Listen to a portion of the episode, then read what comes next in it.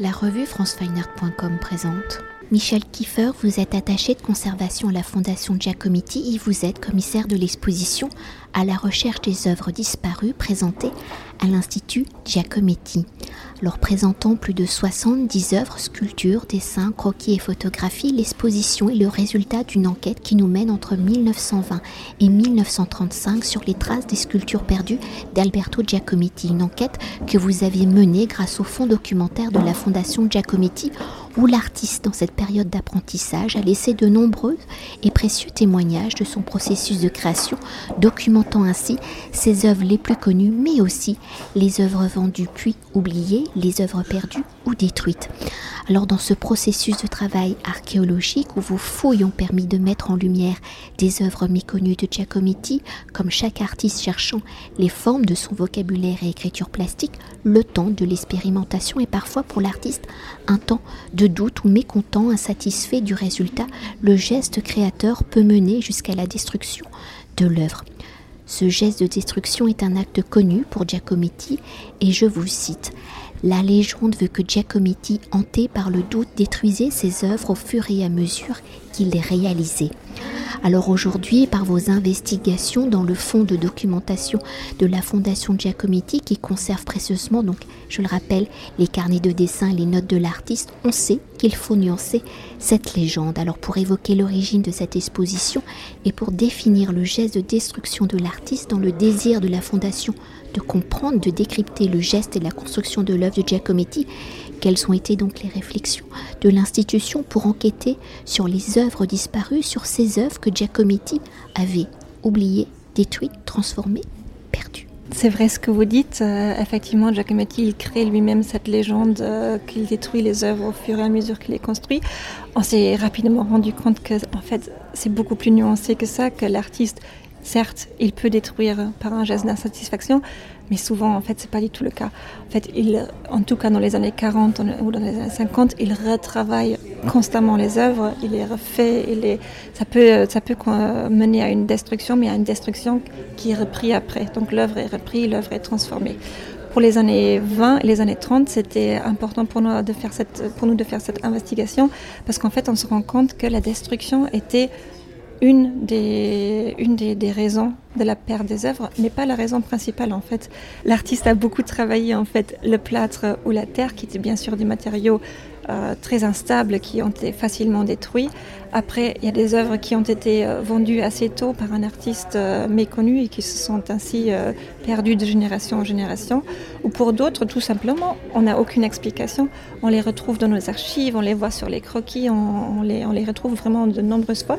Mais au bout d'un moment, ça s'arrête. Les traces se perdent et aujourd'hui, malgré le travail qu'on a mené, malgré toutes les recherches, on ne sait vraiment pas où elles sont et qu'est-ce qu'elles sont devenues. Donc ce travail était important aussi pour mettre en évidence cette, euh, cette différence de, créativité, cette différence de manière de créer de Giacometti qui change au fur et à mesure de, sa carrière. Alors pour poursuivre et pour évoquer, pour s'attarder sur le processus de recherche de votre enquête, un peu comme une enquête policière, pour établir l'existence, la création des œuvres disparues, comment avez-vous croisé les différents documents mis à votre disposition? Les notes, la correspondance de l'artiste reflètent-ils le processus de création de Giacometti? Après votre enquête, peut-on certifier de l'existence de ces œuvres disparues ou reste-t-il encore des points à éclairer? Alors justement, la mise en question des sources était très important pour nous parce que Giacometti lui-même, il donne beaucoup de témoignages. Il, euh, comme vous le dites, euh, on a énormément de carnets de notes de l'artiste. On a la correspondance avec ses parents, avec ses euh, et d'autres proches, comme par exemple son galériste. Et on se rend compte qu'en fait, Giacometti ne dit pas souvent, souvent ne dit pas la vérité.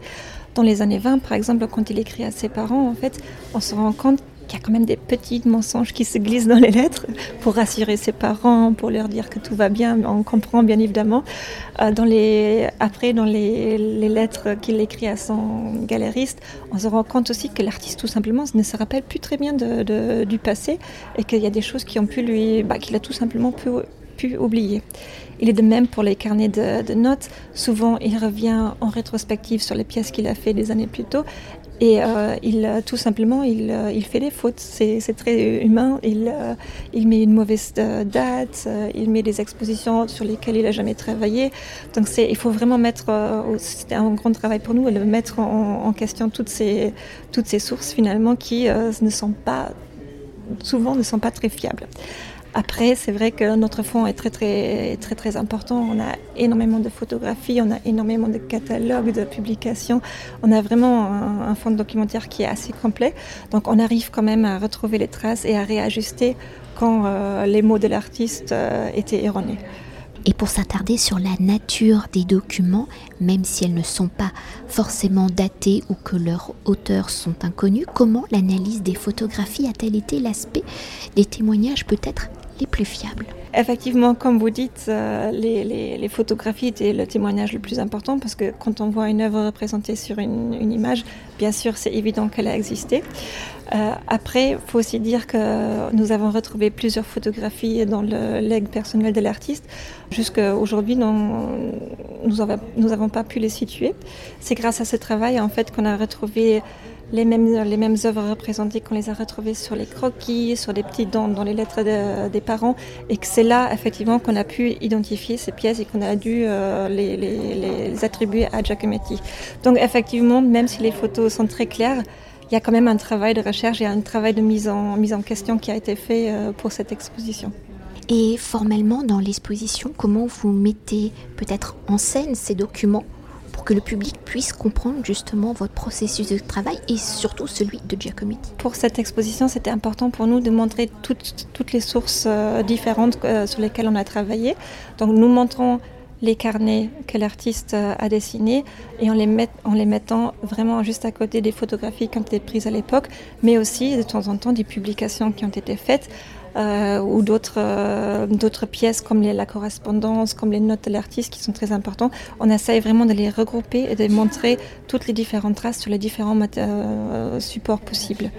Et pour continuer d'évoquer ces photographies avec l'aide donc des notes et des carnets de dessin, ces documents ont permis de réaliser des restitutions documentaires en trois dimensions de certaines sculptures. Alors pour s'attarder sur certaines œuvres disparues et retrouvées à travers les différents témoignages, pouvez-vous nous décrire quelques œuvres réalisées?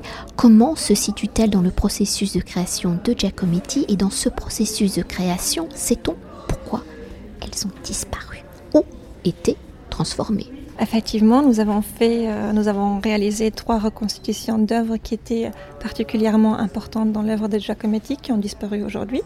En fait, nous les connaissons grâce aux photographies. Euh, pour euh, la première, c'est l'oiseau silence. Donc, c'est une cage assez grande, elle fait plus ou moins 1m80, qui a été exposée en 1933 au Salon des Sûrs Indépendants. Donc c'était très important pour Giacometti, un jeune artiste, de montrer son œuvre à des, à des salons qui étaient vraiment la plateforme pour se faire un nom.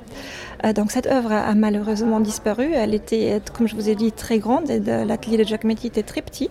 Donc il a demandé à Max Ernst de garder cette pièce pour lui. Et malheureusement, elle était placée sur la terrasse de Max Ernst et c'est là qu'elle a eu un accident et qu'elle euh, qu'elle a été détruite. Donc c'était pas une destruction volontaire, même si l'artiste note dans un cahier qu'il aimerait bien détruire la pièce. C'est pas lui qui l'a détruit, c'est euh, un accident tout simplement. Donc pour nous, aujourd'hui, c'était important de montrer cette œuvre, de la reconstituer parce qu'elle refont vivre euh, le passé et elle en fait nous permet de reconstituer ces pièces dans l'œuvre globale de Giacometti parce que c'est important pour nous, pour la Fondation, de montrer son œuvre en entier et pas seulement une période spécifique, mais vraiment de reconstituer euh, ces créations perdues, disparues et méconnues du coup.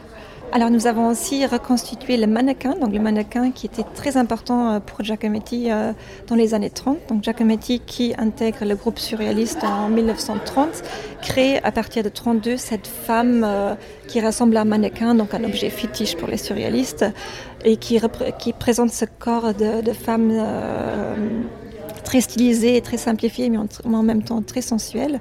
Donc Giacometti a travaillé pendant plusieurs années sur sa pièce. Il a rajouté euh, des bras, il a rajouté une tête en forme de, de de violon.